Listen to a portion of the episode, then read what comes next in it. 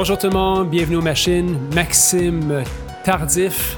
Donc cette semaine, JF Tremblay. JF Tremblay est un influenceur, euh, c'est un gars de télévision, euh, c'est un gars de flip immobilier.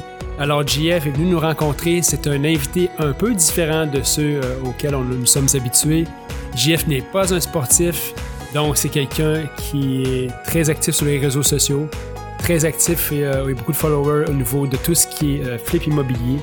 Alors Jeff va nous livrer une entrevue vraiment, vraiment authentique, vraiment différente. Euh, donc, euh, les oreilles euh, qui sont chastes, ne soyez pas étonnés d'entendre plusieurs, plusieurs sacs dans l'émission.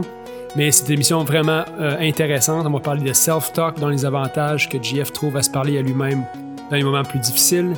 Comment conserver un entourage autour de soi malgré les vies très occupées qu'on a les avantages d'être authentique euh, sur les réseaux sociaux et dans notre vie personnelle, et son rôle comme père, donc comment il voit son rôle comme père, euh, et de nombreux autres sujets. Donc vraiment une, une entrevue super intéressante. N'oubliez pas tout le monde d'aller liker notre page Facebook, d'aller vous abonner à notre canal YouTube et également d'aller voir notre nouvelle page Instagram donc, c'est super apprécié que vous nous suiviez à tous ces, endroits-là. Et il y a un gros avantage à le faire parce que d'ici quelques semaines, on va avoir un invité spécial. Il va y avoir un enregistrement live qui va être fait avec quelqu'un de bien connu. Alors, c'est temps de nous liker pour pouvoir participer à ce concours-là. Merci toujours d'être là. On est vraiment, vraiment heureux de vous avoir autour de nous. Merci de partager l'émission. Bonne écoute et bienvenue aux machines. Ce podcast vous est présenté par l'équipe Tardif de Royal Lepage et l'équipe Stéphanie Simpson de Multiprêt Hypothèque. Pour tous vos besoins en immobilier, l'équipe Tardif et l'équipe Stéphanie Simpson, avec vous jusqu'au bout.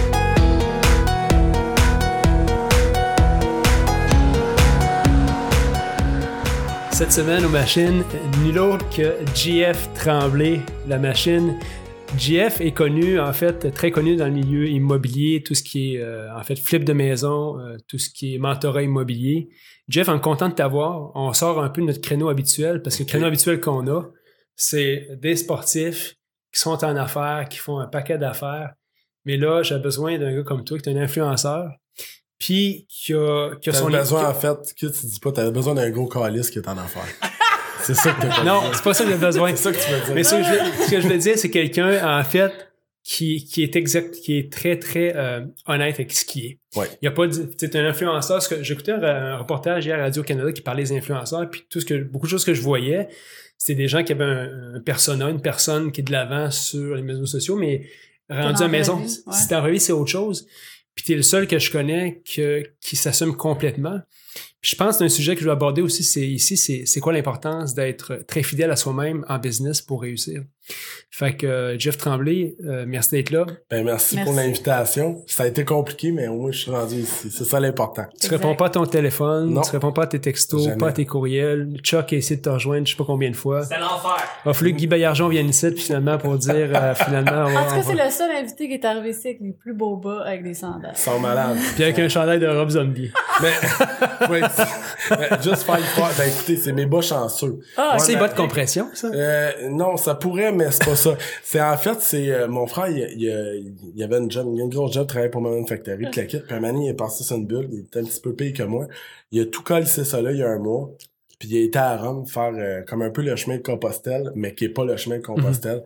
Puis là, ben là, il m'a acheté, moi j'adore les articles euh, liturgiques. Fait que religieux. Là, religieux. Fait que j'ai tout plein de. Fait qu'il m'a acheté les bas du pape, Carlis. Non. ah ouais. C'est les bas que le pape porte tous les jours. Puis là, faut les mettre avec des sandales, c'est ben, ça? Ben là, matin, je me suis dit, j'aime mieux être confortable de faire ça. fait que... T'es le seul qui, t'es seul qui est arrivé ici quand t'as entendu arriver à un coin d'eux.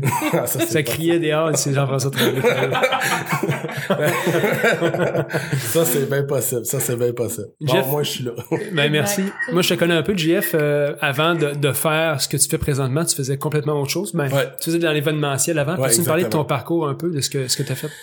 ben, en fait, c'est euh, question, euh, question pertinente. Euh, j'ai commencé à faire, en fait, de la musique. j'ai trouvé une guitare en dessous du lit à mon père. Une crise de cochonnerie, puis je me suis mis à grimper dessus.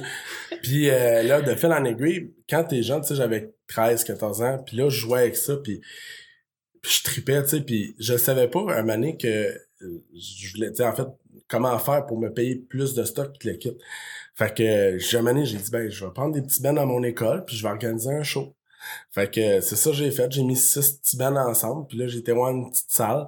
Puis d'ailleurs, la fille qui me louait cette salle-là, c'est devenue une de mes meilleures amies. Puis elle a quand même un- un- pas loin d'un 10 ans plus que moi, Marie-Ève Goulet. Euh, Elle va, être, elle va être en crise si je dis ça, mais en tout cas, je sais pas réellement quel âge qu'elle a, OK? Mais tout ça pour dire que... Fait que donc, j'ai été là-bas, j'ai loué la salle. Mes parents dit, t'es sûr? Ouais, ouais. Fait que là, j'ai mis tout mon petit argent de côté. J'ai loué la petite salle. Et il n'y a pas encore de monde dedans. Fait que là, je dis au Ben, écoute ben, moi, les billets, ça marche bien facile. C'est 13 piastres à, à après-vente, 15 piastres à la porte. Je te donne 3 piastres du billet vendu. Fait que si t'en vends 10, tu fais 30. Tu sais, fait que là, les petits Ben, il faut que tu te mettes dans la tête, les gars, ils ont 14-15 ans. Tabarnak, il y en a qui avaient de des grosses familles, là. Ils avaient compris le concept, puis moi avec. J'ai fait une petite palette, genre j'ai rentré 600 personnes dans la salle. Ça m'a permis d'acheter euh, un peu de gear, ça m'a permis d'acheter surtout du stock pour enregistrer. Fait que moi, j'ai commencé par avoir un studio chez nous, dans le sol de mes parents. Puis j'enregistrais des bands, puis c'était ma passion de joindre la musique avec, euh, si tu veux, un travail, qui était l'enregistrement. Fait que là, j'avais un tape deck à mon père, j'étais avec une vieille crise de console, une Soundcraft 200 SB, là. Puis là, j'étais là, puis je tapais, puis ça sonnait vraiment la merde. Puis, euh, de fil en aiguille, en enregistrant des bands, ben, un, je montais à cette heure ce que je connais, ça veut dire une base de données. Parce que je- ma réputation se faisait, mais moi, j'avais pas conscience que c'est ça que je faisais. Fait que là, pour me financer, j'organisais des plus gros shows avec les bands que j'avais enregistrés. Tu comprends? Fait que là, à un moment donné, je suis venu à faire un gros show qui s'appelait Garage en spectacle, à même salle que le kit, puis là, il y avait 1000, 1200 personnes à 20 pièces la craque. Ma mère prenait ça plus au sérieux. J'arrivais avec 20 000 le soir parce que le show coûtait pas cher. Là. Les petits Ben vendaient des billets. Fait que c'était bien parfait. Fait que, puis, euh, ben, c'est ça. Fait que je suis tombé à année, euh, j'ai décidé d'arrêter l'enregistrement. J'avais transformé le garage à mon père, puis pas, euh, pas ordinaire. On avait rentré comme 15-20 000 là, dans un environnement de 20 par 30 là, pour insonoriser ça, puis le kit. Puis j'ai tapé 200 bennes au fil du temps. Puis à un moment donné, ben, j'ai mis fin à ça pour faire, euh, avec mon partenaire du temps, Julien, dans le fond, juste de l'événementiel. Puis euh, j'avais changé en fait le studio pour m'acheter une sérigraphie. Fait que j'avais ra- racheté une sérigraphie qui était à Montréal, euh, sur le plateau qui s'appelait Montréal 6. Puis euh, nous autres, on faisait la merch pour les bands. Parce que les bands, Ok. leur besoin, c'était d'avoir, dans ce temps-là, des gilets, Ouais. d'avoir des, des... On avait acheté... La un- visibilité. c'est ça, exactement. Nous autres, ça, on était au début puis on catchait pas ce qu'on faisait, mais nous autres, on était comme vraiment les producteurs, tu sais. On avait la merch, on avait acheté la machine gravée les CD, tu sais, dans le temps, il y a des CD. Ouais. Pour les jeunes qui écoutent, avant, c'était ça le support numérique. fait que, puis on avait ça, on mettait un CD en haut, puis il y en avait 20 qui sortaient d'une shop, puis on avait acheté la machine imprimée dessus. En tout cas, on était équipés pour vendre, pour supporter les bands. Puis, un moment ben, on a fait beaucoup de sous, dans le fond, avec une série qu'on avait. On faisait à peu près une soixantaine d'événements par année avec ce partner-là. Puis des séries, je veux dire, ça partait de David Usher à Edley, à Pascal Picard, dans des petits euh, puis il y avait différentes salles qu'on couvrait. Fait qu'on avait... Puis on... C'était le début de Facebook, hein. Fait nous autres, euh, on utilisait beaucoup ça pour être capable d'arriver. Puis moi, je connaissais pas ça. Mon partner, lui, il avait bien catché ça. Puis maintenant, on a mis le doigt sur une série qui a été, qui a fait mon succès puis qui m'a starté dans la vie. Ça s'appelait les Party Reggaeton. C'était des 14-18. OK? 14, 17, 28. Ouais, mais des fois, j'ai tiré à la sauce un peu. Avoir une cochonne qui venait voir des jeunes, des fois, c'était payant aussi. Fait que, fait que j'en ai une en tête, je n'aimerais pas ici, elle peut nous écouter, là, mais si tu te reconnais, tu m'écriras en privé. Fait que, genre, le point, c'est que, fait que, ben là, j'étais rendu quand même à, à l'âge, euh, j'étais mature, j'étais à l'âge, euh, j'étais majeur. Ouais. Puis T'avais euh, 18 ans. j'avais 18-19 ans. Puis là, ben, on organisait euh, des, des, des, des parties Puis en fait, ça, c'était aux deux semaines. Puis on rentrait euh, 1000, 1500 personnes à 20 dollars la craque. fait que là, on, on pensait qu'on était millionnaire, en fait, à ce moment-là. Fait qu'on dépensait plus que la moitié euh, de notre argent en- de façon frivole. puis euh, on a mis l'autre moitié, en- un moment on s'est assis à une table. Puis nous autres, je, raconte ça, puis j'ai honte de moi, là, mais euh, on allait aux Indiens acheter des pétards à mèche. On avait un bureau qu'on louait, ça remercie. Puis là, on n'avait rien à foutre, dans le fond, parce qu'il fallait attendre au prochain événement. Fait qu'on faisait péter des pétards à mèche, des feux d'artifice. Puis un moment, on dit là, c'est de la merde un peu, là, tu sais. Qu'est-ce que tu fais le matin? Non, je m'en viens là. T'as-tu des pétards? Là, ça fait 300 livres de Black Cat, tu fais péter, là. T'en as plein le cul. Fait que là, un moment, on s'est dit, ben là, regarde, faut faire de quoi de notre vie? Et on ajoute ça un bloc. C'est à partir de là, euh, la, la deuxième portion de ma vie où que, en réalité, ben là, on est parti, puis j'ai acheté mon premier 4 logis. Euh, puis ça a été le, départ, en fait, finalement, de, ma carrière d'immobilier. Où que, là, on, on, on savait pas trop quoi faire avec ça, puis on, on a acheté euh, un vieux 4 logis, euh, puis il fallait faire de quoi avec ça. Tu sais, on l'avait acheté il était pas beau, puis les gens payaient pas vraiment. Mais nous autres, on, savait pas trop quoi faire avec ça. Puis on n'avait pas de référence dans notre famille. On n'avait pas de courtier. On n'avait Mhm. pas de- Tu sais, moi j'avais un mononcle qui était peintre, mais tu sais. Personne n'avait acheté des blocs dans le Non, c'est ça, tu sais, la plus grosse référence que j'ai, c'était mon oncle Tipoil qui faisait de la peinture, là. Tu sais, c'était pas, j'avais pas, tu sais, j'avais pas de, tu sais, j'avais pas de matière à mettre sa main d'entrepreneur qui me référait. Puis, il faut comprendre que aujourd'hui, il y a une accessibilité à l'information qui est incroyable, tu sais. Euh, je pense juste, exemple, le podcast qu'on écoute, ben, il y a du monde peut-être qui vont l'écouter, puis il y a du monde qui l'écoute, puis qui, qui font du chemin avec ça. Mais moi, dans, dans ce temps-là, on recule quand même juste il y a 15 ans. Ben, peut-être pas, là, mettons, il y a, il y a, il y a 10-12 ans. Ouais.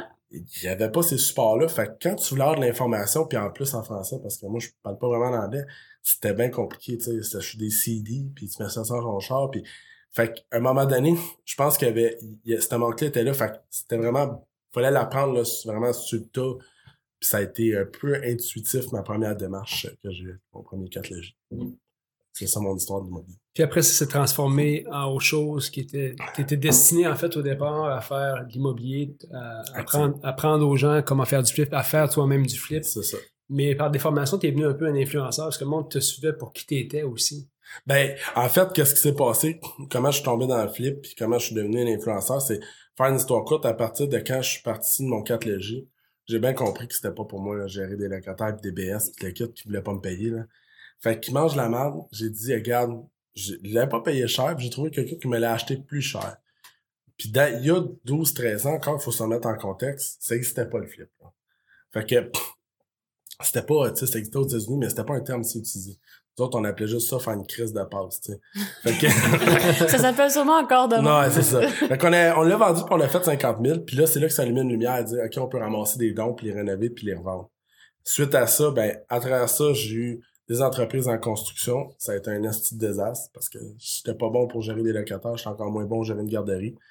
Fait que là, ça a été de la merde. Mais par exemple, j'ai toujours continué à faire des flips puis jusqu'au jour, un moment que là, on disait, regarde, c'est c'est ça, je vais C'est faire ça de ma qui vie. marche. C'est ça. Puis, euh, puis ben, comme l'histoire, peut-être qu'il y en a qui le savent, peut-être qu'il y en a pas qui le savent, mais un moment j'ai écrit un concept de télé que j'ai envoyé à des producteurs. Puis euh, ben, je me suis ramassé avec un choix à Casa. Je me suis ramassé avec quatre offres sans table sur le même courriel que j'ai envoyé. J'étais sur la balle de toilette. C'était un matin que ça se passe. J'ai envoyé, c'était, j'ai très, euh, producteur indépendant au Québec. Trouvé une liste à quelque part. Je les ai toutes pris en CCI. J'ai créé ça dans le courriel. Je fais ci, je fais ça. Voici le dé global. Puis j'ai eu quatre retours de courriel. J'ai eu quand même trois rencontres, deux offres. Oh. Puis finalement, j'ai finalisé avec euh, Casa sur une émission qui s'appelait Le Chasseur de maison, qui a été peut-être un petit peu le début des émissions de flip au Québec. Parce qu'avant avant que tu fasses chasseur de maison, tout ton, tous tes followers, t'avais pas vraiment. C'est après, ça que Flip Academy est arrivé. C'est ça, c'est après ça. ça a été, ben en fait, il n'y avait pas de, il y avait pas de base. En fait, j'étais pas un influenceur à ce moment-là. Puis il faut qu'on, le, le- le phénomène de l'influenceur aussi, il faut comprendre qu'il est relativement nouveau. Un matin, j'étais en train de scroller, tu sais, dans mes souvenirs Facebook, puis des fois, je reviens des affaires, tu dis, Chris, j'avais 6 likes cette photo-là. J'ai la même crise de photo. Aujourd'hui, j'en ai 140. hein. Mais c'est passé de quoi entre les deux? Oui. Mm. Il y a une évolution dans le personnage. Puis, je pense pas que tu, tu peux être un influenceur. Tu deviens un influenceur, t'es un influenceur Mhm. Par ta façon de penser. Fait qu'après le chasseur de maison, la télé est en transformation, mais je te dirais qu'à ce moment-là, la télé est en crise. En crise identitaire, à savoir le web, puis l'intégration, puis tout. Puis moi, puis ma blonde, on a pris la décision de pousser dans le, dans le sens du web parce que c'était quelque chose qu'on avait à maîtrise dessus. Puis c'était le début, là. Tu sais, ma blonde, aujourd'hui, elle a euh, 140 000 followers, 25 000 sur Instagram, puis on est commandité par la moitié du Québec, tu sais, mais ça a commencé un jour à on ouvre une page, puis il y a un like. C'est même affaire avec Philippe Academy, on ouvre une page, il y a un like. Tu sais, c'est pas... Puis aujourd'hui, on est rendu où ce qu'on est là, puis dans deux cas, on a joué la game de l'authenticité. puis de la vérité, parce qu'on on n'était pas capable de mentir aux gens, puis on n'était pas capable de... On stage des fois, mais on n'est pas capable à manier de faire comme si tout euh, va bien, tout est parfait, le kit. Puis je pense que c'est cette, cette véracité-là que les gens recherchent, puis que les Québécois cherchent à avoir la vraie affaire. Mhm. Et ce qu'ils vont entendre, là, ce qu'ils vont entendre quand ça va pas bien, ils vont entendre quand ça va bien, puis c'est là que peut-être que les autres influenceurs, ceux qui tentent de le faire, s'ils sont pas honnêtes avec leur crowd, ça marchera pas. Ouais, puis c'était, c'est une des raisons pourquoi tu étais ici aussi, c'est que, comme à défaut de me répéter, je l'ai dit en, en début d'émission, c'est que tu es un des seuls que je connais qui est authentique par rapport, ou qui semble authentique, à moins que tu me dises que tu joues un personnage dans ce que tu fais. Ben, je suis un fake ass, là, je l'ai Là, c'est dit tout le monde, c'est faux ce que mais, vous voyez. mais, mais je pense que je pense que tu es, fidèle à toi-même, tu es Ouais. honnête dans ce que c'est, puis ça, ça, ça rapporte ce que ça rapporte. Puis je pense que. Marie-Ève, qui, est- qui est Maman Caféine, que peut-être le monde Ouais. connaisse, mais sûrement également, c'est un peu la même carte que vous jouez. Euh, C'est-tu c'est-tu secret pour être un influenceur qui va avoir une grosse traction puis qui va avoir qui va, qui va durer dans le temps?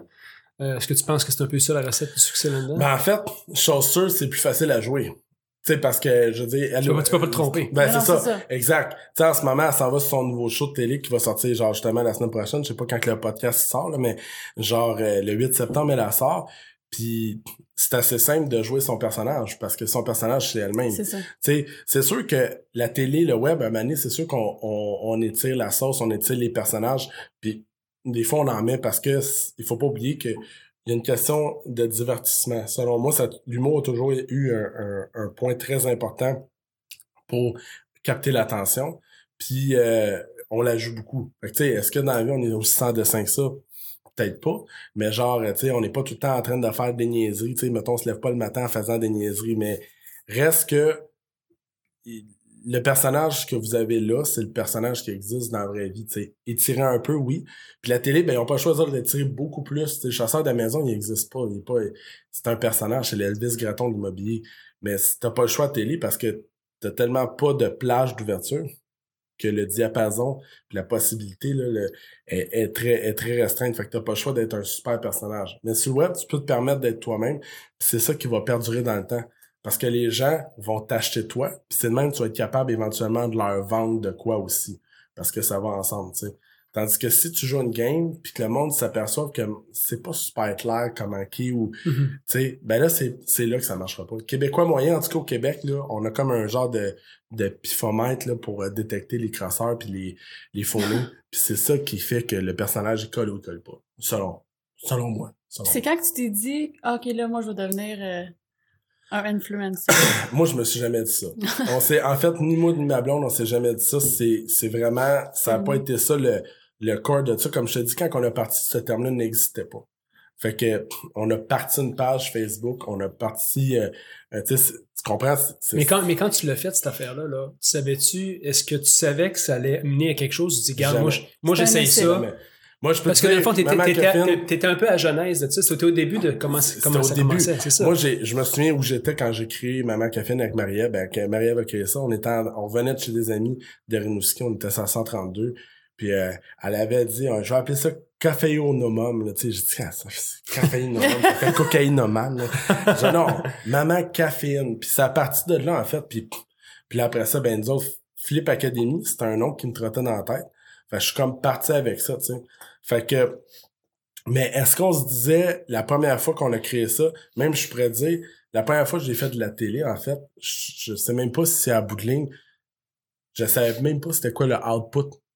Quand tu vas à la TV, personne te prévient là, que tu vas avoir des haters, que tu vas te faire ramasser, que tu, tu sais, puis tu, tu réalises pas ça jusqu'à temps que ça t'arrive. Le moment que ça t'arrive, tu vas comme, Eh, tabarnak, j'étais peut-être pas, Pas prête à ça. à ça. hein. Puis le web, il y a un meilleur contrôle parce qu'au aller, tu fais bloquer, supprimer, euh, tu es capable de gérer ça. Fait que aujourd'hui, on dit c'est, le terme n'existait pas, comme je te disais, influenceur. Fait qu'on on, on s'est développé à travers ça, puis on a compris comment vendre, comment, surtout dans le cas de Marie-Ève, où que là, c'est plus applicable. Moi, dans mon cas, c'est moi qui vends quelque chose. Dans son cas, elle, elle a fait, elle, elle pousse du matériel pour d'autres mondes. Mais non, on savait pas. On a fait ça vraiment pour passer des niaiseries, rire avec le monde. Dans le cas de, Maman Caffine, ça a été fait purement, elle, pour se déculpabiliser. Le fondement de ça, il est vraiment humble et neutre. C'était vraiment parce qu'elle voulait se divertir elle-même et divertir les gens parce que c'est une fille qui est possiblement divertissante. Fait que Puis ça, ça a marché. Puis aussi, l'avenue du vidéo. Ça, ce qui a changé aussi, parce que tout le monde faisait du blog écrit. Mhm. Puis la game a, a été changée sur le vidéo. Regarde, on a après aussi. Puis là, la game peut-être s'en va vers les podcasts, tu sais. Ou qu'on remplace un peu la radio par ça. Ouais, ben, on remplace la radio AM, je le dis souvent, qui, qui était très populaire Exact. avant, la radio parlée. Tout le monde a, le monde a besoin de contenu à un moment donné. Ils ont besoin d'avoir, tu sais, lors de la conversation, c'est perdu avec bien du monde. Fait que là, tu, le monde ne savent plus quoi se dire. Puis quand, moi, à chaque fois que je me sais qu'un invité ici, je sors tout le temps d'ici pas mal rechargé sur des idées, sur nos perceptions des affaires. Fait, que- fait que c'est super intéressant. Puis c'est, moi, je commençais à faire du podcast parce que ça m'intéressait tellement d'en écouter. Je me dit, il faut qu'on fasse quelque chose au Québec qui soit un petit peu différent au niveau de, des personnes inspirantes, du monde qui sont motivés. Fait que, fait que c'est ça le, Mais, mais lors du podcast, lors du parler, comme tu dis, c'est un, c'est un très bon point que tu amènes là parce que c'est quelque chose qu'on a échappé avec le temps. Ouais. Tu sais, le- la portion d'être capable de juste écouter. Moi, je, je suis un grand fan de Dutri- Dutrisac, puis de, de ces, de ces personnages-là, Paul puis le kit. Puis j'écoutais, euh, là, il était un donné, euh, moi, quand j'étais jeune, mon grand-père se faisait la barbe, puis il écoutait 730, puis là, Doc Mayou, il parlait, puis je me mettais en crise contre le Doc Mayou. Là, j'ai donc qui dit ça, tu sais, puis... Tu sais, puis euh, les femmes, là, ça est fait pour être à la maison. Puis si vos enfants sont mal éduqués, c'est parce que vous avez été travailler. Puis là, t'as bon, non. Ouais, va-tu être mal éduqué, grand-père, là, maman, elle travaille? non, non, non, laisse faire un peu, là. Écoute-les parler, là. Que, c'est ça que je fais. C'était fucké. Mais reste qu'au moins, on avait ce gaz-là. Aujourd'hui, c'est sûr que dans les autos, ça vient avec des radios AM, FM. Mais le contenu, je pense qu'il y a on a peut-être perdu cette espèce de dialogue-là, ou que c'est juste tourné vers, euh, euh, en fait, je sais pas sur Les quoi nouvelles c'est- de l'heure. Ben, les nouvelles de l'heure, en fait, ou que, puis là, on fait comme, tu sais, moi, quand j'étais jeune, là, je me souviens, j'écoutais les grandes gueules. Asti que j'aimais ça quand le sketch arrivait, tu sais. Il y avait des personnages, puis ils te faisaient vivre leur personnage à travers, puis tu- ils ont perduré leur crise de personnage, tu sais, Tiro, puis l'autre, puis tabarnak. On en parle encore, mais ça, il n'y a plus ça. Puis je pense que le podcast va laisser cette liberté-là aux créateurs, aux gens ordinaires, à toi, aux entrepreneurs, à faire vivre cette espèce de bout-là. Puis si on est capable de parler, puis si on est capable de, di- de diffuser un message comme vous, vous le faites, ben, il y a des gens pour l'écouter puis le recevoir. Puis C'est ça qui va faire grandir du monde.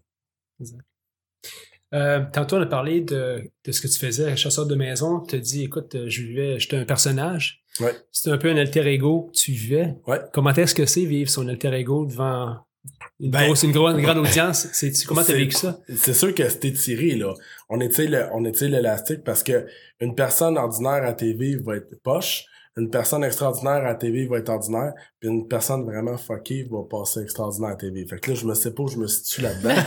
mais, euh, mais reste que le show a eu des bons ratings parce que y avait, il y avait moi, il y avait Marie-Ève sur le show, on a joué la carte de la famille, le- le- la carte du co-viewing, puis les ratings ont été bons. Comment c'est de jouer son personnage? Ben, c'est sûr que des fois, tu finis la tête puis tu fais comme, tabarnak, là, c'est enregistré, j'ai-tu vraiment dit ça? ça? Puis au début, tu vis ça, OK, puis tu te dis, OK. Puis là, après ça, quand tu tapes, évidemment, tu sais, tu tapes, mettons, en juin pour une affaire qui va passer en janvier. Là, tu te souviens pas que t'as dit ça, puis tu sais pas, tu sais, le montage... euh, C'est ça, il y a une grosse différence entre le montage, sûrement. Ben, puis puis le- c'est le roi du montage. On Ouais, s'entend, là, il y avait Simon Sachet sur le show, là. Fait que c'est, c'est un monsieur qui a fait la story, là. Il savait il comment quoi faire. Il a fait OD, il a fait euh, les barmen, les, les, les dieux de la scène, c'est un pro du, euh, je vais te squeezer dans un coin quelque chose que t'as dit à un moment donné. Mais, genre, on a développé une super belle relation. Puis en fait, le show, il y a rien que je referais pas pareil que que j'ai fait là. Puis j'assume 100% ce qui est là. Est-ce que ça m'a fait mal, les premiers commentaires? Est-ce qu'il y a eu des dommages collatéraux sur ma famille? Oui. Ça, c'est ce qui m'a fait le plus de peine, c'est de voir ma mère, genre, sans faire les haters sur Internet, parce que, évidemment, les haters, ils écrivaient pas sur, sur Facebook. Ils écrivaient sa page de Casa, genre, dans les commentaires. Ma mère, elle, c'est, elle, Elle elle, le soir à minuit, là, elle allait lire ça, tu sais, tabarnak, man, il y a quatre personnes qui lisent, puis justement, t'en es une des quatre. Mais ça, il faisait de quoi? Ça, ça, ça, ça a été plus dur. Puis reste que des haters, en général, ça fait mal parce que dans la journée, s'il y a 100 personnes qui te font un sourire puis une personne qui t'envoie chier, ce que tu retiens, c'est la personne qui t'envoie chier. Fait qu'à télé, c'est la même affaire. Fait que la journée que ton show commence, puis que t'as 50, 60 000 de ratings sur un- une chaîne spécialisée, c'est sûr que ça bouleverse les affaires, surtout que c'est un show qui était vraiment polarisant par rapport à ce qu'il y avait comme contenu. Là. Tu sais, C'était du, voici une moulure contact. Puis moi, je suis là avec ma chaîne, puis je coupe des meubles, puis le kit. Fait c'était deux poids, deux mesures. Ouais. Fait que je pense que les gens ont été saisis de ça, puis il y a du monde qui a embarqué à 100%, puis je pense que ça a refresh un peu l'avenue de la chaîne. Puis de l'autre côté, ben peut-être que regarde, euh, il y a des gens qui ont pas aimé ou ils ont pas compris c'était quoi le, le concept du divertissement. Ces gens-là vont probablement juste mourir sans passer devant Saint-Pierre puis tomber dans les limbes éternellement. c'est comme une espèce de place où tu te sors jamais parce qu'ils sont pas assez intelligents pour catcher que c'est un show de télé. Ouais. Ça, c'est, c'est pas la raison. C'est- Ça, c'est le Québec profond. On Mais de l'autre bord, tu peux pas non plus plaire à tout le monde. Fait en fait, c'est exactement ça. C'est sûr que, puis plus que tu fais du rating, c'est qu'il y a du monde qui t'écoute, qui t'écoute avec un plaisir coupable, là. Tu sais, combien de fois qu'on a écouté Barnett Ouais, pour ouais, bitcher contre une des, ouais, ben con dans le tabarnak, là. Puis, Ouais. pourquoi on écoute OD? Parce qu'on espère que ça va péter, Calis, là. C'est pas parce que, oh, quel bon contenu. Tu sais, genre, ben non, c'est parce qu'on espère qu'ils vont se pogner ensemble. divertissant. C'est divertissant, puis en, en fait, c'est, c'est que, volontairement, Mané t'entretient la haine, mais tu sais, je pense pas que ça s'est passé là. Est-ce qu'à Star, la vraie question, j'assume plus que je fais? Regarde, je passe dans le show à Marie-Ève, puis euh, je l'ai joué gros de même, esti, puis je suis dans son show, man, là, on- ça rouvre la première, j'étais- j'enlève ma robe de chambre, mes lunettes dans le salon en train de texter, puis elle dit, t'occupes-tu des enfants? Non, je réponds à mes courriels, tu sais. Penses-tu vraiment que ça se passe de même dans la vraie vie? Eh non. Ouais. Tu comprends-tu? Mais est-ce que c'est un show de télé? Est-ce qu'on écoute de la télévision pour se divertir? Ben oui. Fait que, faut savoir quand jouer et quand pas jouer. Comment, euh, comment tu gères ça? Des, parce que justement, François Lambert était ici, puis euh, François se faisait aussi euh, apostropher des commentaires qu'il avait mis sur, sur Facebook. Et comment tu gères ça quand quelqu'un euh, va t'invectiver ou va, être tu sais, plus, plus agressif par rapport à ton personnage? Va dire Ben, Jeff Tremblay, euh, c'est de la merde. Dernièrement, avant les vacances de la construction, c'est drôle que tu parles de ça, puis François, j'ai j'ai un grand respect pour lui parce que j'aime ça faire ce genre d'intervention-là. À cette heure, je me suis trouvé un malin plaisir à le faire. Parce que donner- t'assumes complètement. J'assume à, à cette heure, mais je suis moins colon, mais j'y vais plus avec mes convictions. Puis avant les vacances de la construction, j'ai sorti une vidéo qui s'appelait Les travailleurs. Fait que, puis Je me souviens. là, ça l'a fait, tu sais, écoute, j'ai du monde du syndicat qui m'ont écrit de la Côte-Nord, là. J'ai même un gars, là, puis là, je voudrais faire un shout-out parce que je l'ai même pas vu venir. Il m'aurait dit, je me suis encore, tu es un caca. Regarde dans la toilette, tu t'y trouves. j'ai trouvé ça assez malade. C'est vraiment une bonne, bonne cause que j'ai gardée. Mais, shout-out à toi. Toi aussi, tu vas être dans les limbes un jour. T'écoutes probablement la voix en disant que c'est constructif, mais c'est correct. Mais genre, genre, fait que, mais ça, c'est correct, ça t'appartient, mon ami.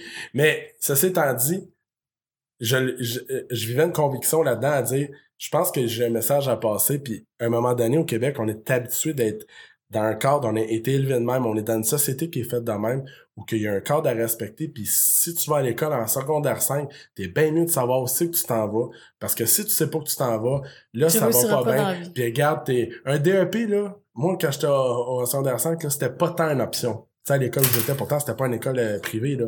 C'était plutôt le cégep, tout. Puis là, tu fais comme, attends une minute, là. Fait que, quand j'ai fait cette vidéo-là, qui est peut-être polarisant, ben, t'as du monde qui était pour, puis il y a du monde qui était contre. Puis regarde, rendu là, à un moment donné, euh, euh, va chier, gros crise de cave, tu connais rien, gros tata de... Bon, là, je lis ça, je- dans le fond, c'est pour toi, je l'ai faite, la vidéo. Il y a plein d'erreurs, puis t'as rien compris. fait que, mais, tu sais, en bout de ligne, tu peux pas plaire à tout le monde, puis quand tu passes un message, ben, il y a du monde qui sont heurtés dans leurs valeurs. Fait que peut-être que ce gars-là, qui disait que j'étais un caca, en bout de ligne, fondamental, en dedans de lui, il aimerait ça être à ma place, ou il aimerait ça vivre, ne pas être un travailleur, puis justement d'être un, entrepreneur ou quelque chose, puis de vivre ça, mais que par rapport à ses valeurs, par rapport à son contexte, par rapport à ce qu'il est dans la vie, il peut pas se le permettre. Puis là, sa façon d'exprimer sa haine, c'est comme un enfant. Tu sais, un enfant pas capable de dire ce qu'il vit, fait que lui, il, non, va le briser. Fait que c'est ça, mais c'est sa façon de pousser ça. Mais toi, quand- juste pour revenir, t'as dit euh, il est pas capable. Est-ce que tu penses que c'est parce qu'il est pas capable ou il y a pas qu'est-ce qu'il y a? Fait que c'est quand même assez différent. En fait, là. quand on dit que les hommes sont tous nés égaux, c'est c'est- ça, c'est complètement farfelu. Les- les- la preuve que c'est de la merde, c'est qu'il y en a qui sont nés très pauvres, sont nés très riches, puis il y en a qui sont nés riches, puis ils deviennent pauvres, qui ils ils ont une vie médiocre. Fait que est-ce qu'il est pas capable? Bon, quand ma mère serait disait, pas capable est mort, ton petit frère s'appelle à, mais, mais, mais tu sais, dans, dans le sens, est-ce qu'il est pas capable? Non, il doit être capable à quelque part de le faire. Est-ce que son contexte l'empêche? Possiblement. Parce que le contexte est visiblement plus fort que l'individu. Fait que si la personne est dans un contexte, puis j'ai des gens en tête des fois, les gars ils travaillent dans le Nord, font deux semaines dans le Nord, ils reviennent ici, c'est une fausse liberté que tu t'offres. Parce que c'est pas vrai que t'as deux semaines de vacances. T'as deux semaines sur le cul parce que t'as travaillé 100 heures, pas de téléphone, pas d'internet, déconnecté de la réalité là-bas. Fait que quand t'en reviens, t'en as pour une semaine à ramasser tes heures qu'il n'y a pas de fête. Fait que des fois, t'as une fausse liberté. Puis ça, c'est ce que le travail rémunéré donne aux gens. Cette espèce d'illusion-là de fausse liberté. Puis une fois, j'ai fait une vidéo sur, euh, sur en fait le salariat, là, dans le fond, que je disais que c'est une prison.